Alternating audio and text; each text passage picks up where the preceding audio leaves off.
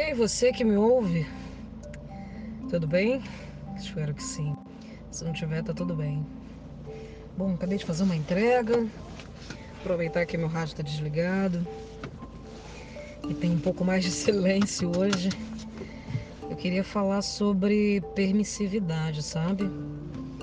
Eu repito para mim todos os dias a frase que as pessoas fazem com a gente aquilo que a gente permite consciente ou inconscientemente.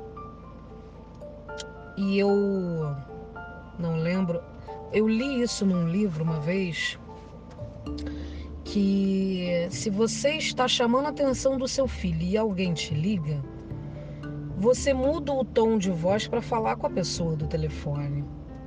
Então, todas as situações é possível que a gente mantenha o controle. E não falo isso com a maior tranquilidade do mundo, não. Eu tenho aí muitas coisas a serem acertadas, muitas arestas a serem aparadas.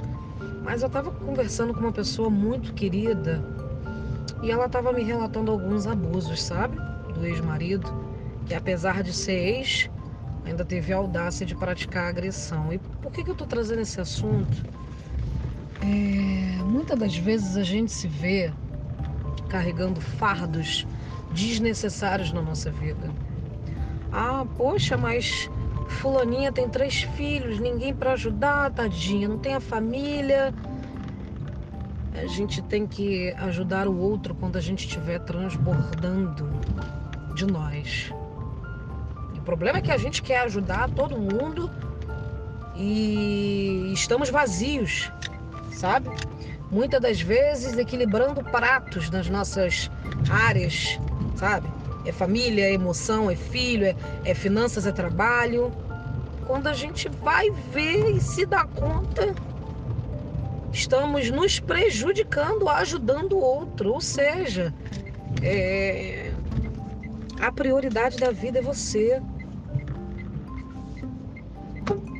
Então, se cuida se cuida. Isso é muito clichê, mas é verdade, se cuida. Tem uma frase interessantíssima que quando a gente entra no avião, começam a dar as instruções e diz: ao caírem as máscaras, antes de colocar no outro, coloque primeiro em você. Se você não estiver bem, você não está apto a ajudar ninguém, nem a si mesmo. Então se cuida, tá? Poder de escolha está nas suas mãos.